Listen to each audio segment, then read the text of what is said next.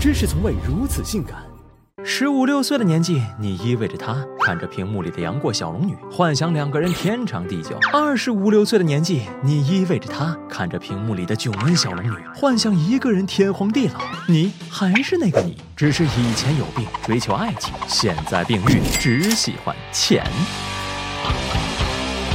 在二零一五年的一项调查中显示，全国三十四个省份地区初婚年龄集中在二十七岁左右，而东部较发达地区如江苏，初婚年龄更是远超平均值，达到三十二点四岁。与此同时，全国范围内单身人口已达两亿，这就很尴尬了。在党中央倡导二胎的大背景下，很多人却连恋爱都不想谈了。造了反的单身狗们大多工作生活两点一线，大隐隐于私，小隐隐于家。宅男意淫御姐萝莉，宅女歪歪鲜肉欧巴，高喊低质量恋爱不如。高质量单身，宁愿一个人孤独，也不愿两个人将就。也许嘴上喊着想恋爱，身体却很诚实的从不勾搭。他们既没有喜欢的人，也懒得接受追求，偶尔羡慕情侣，大多庆幸单身。恋爱的目的都是相似的，不谈恋爱的理由却各有不同。社会节奏加快，大家步履匆匆，白天工作连轴转，深夜到家死人瘫，周末一心求闭关。每每说起恋爱，遍地都是 one Where Who How 的三 W E H 式爱好。何况恋爱不止甜言蜜。语还要大把金钱，千言万语汇成一句 No money, no honey。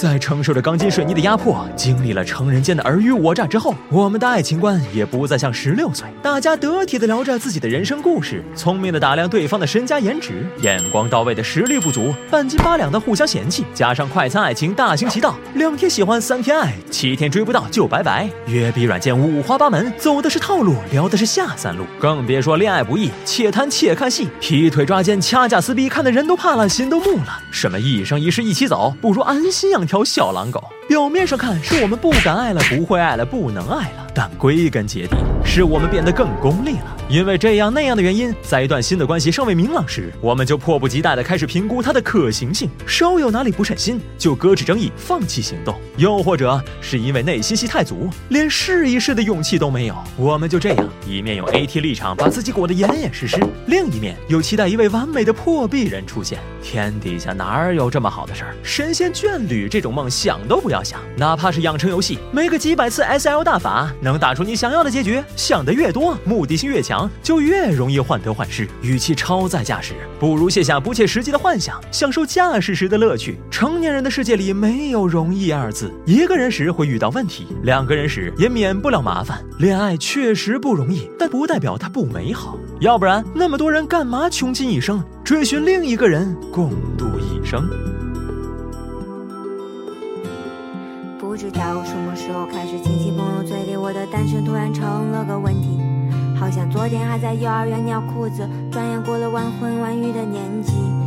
恋爱太麻烦，一个人挺好，这种话会被当作苦中作乐，锦上胜利，最后干脆一句认丑，要不起。看大迷幻灯泡，抠脚丫子打游戏，早已百年成钢，雌雄同体。说女孩子不用太独立的人，你哭的时候，她根本不会放一个屁。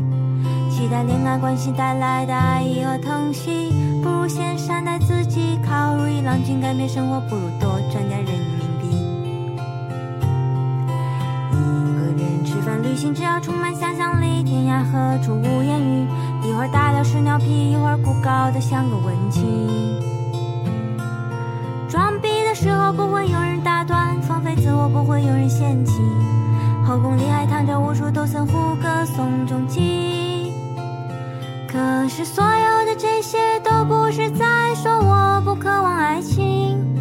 煎饼大爷多撒把葱花的温柔也能打动我的少女心。我也期待某个人闯进我的生活，带来紧张和甜蜜，让傲慢的我心甘情愿为他低到尘埃里。所以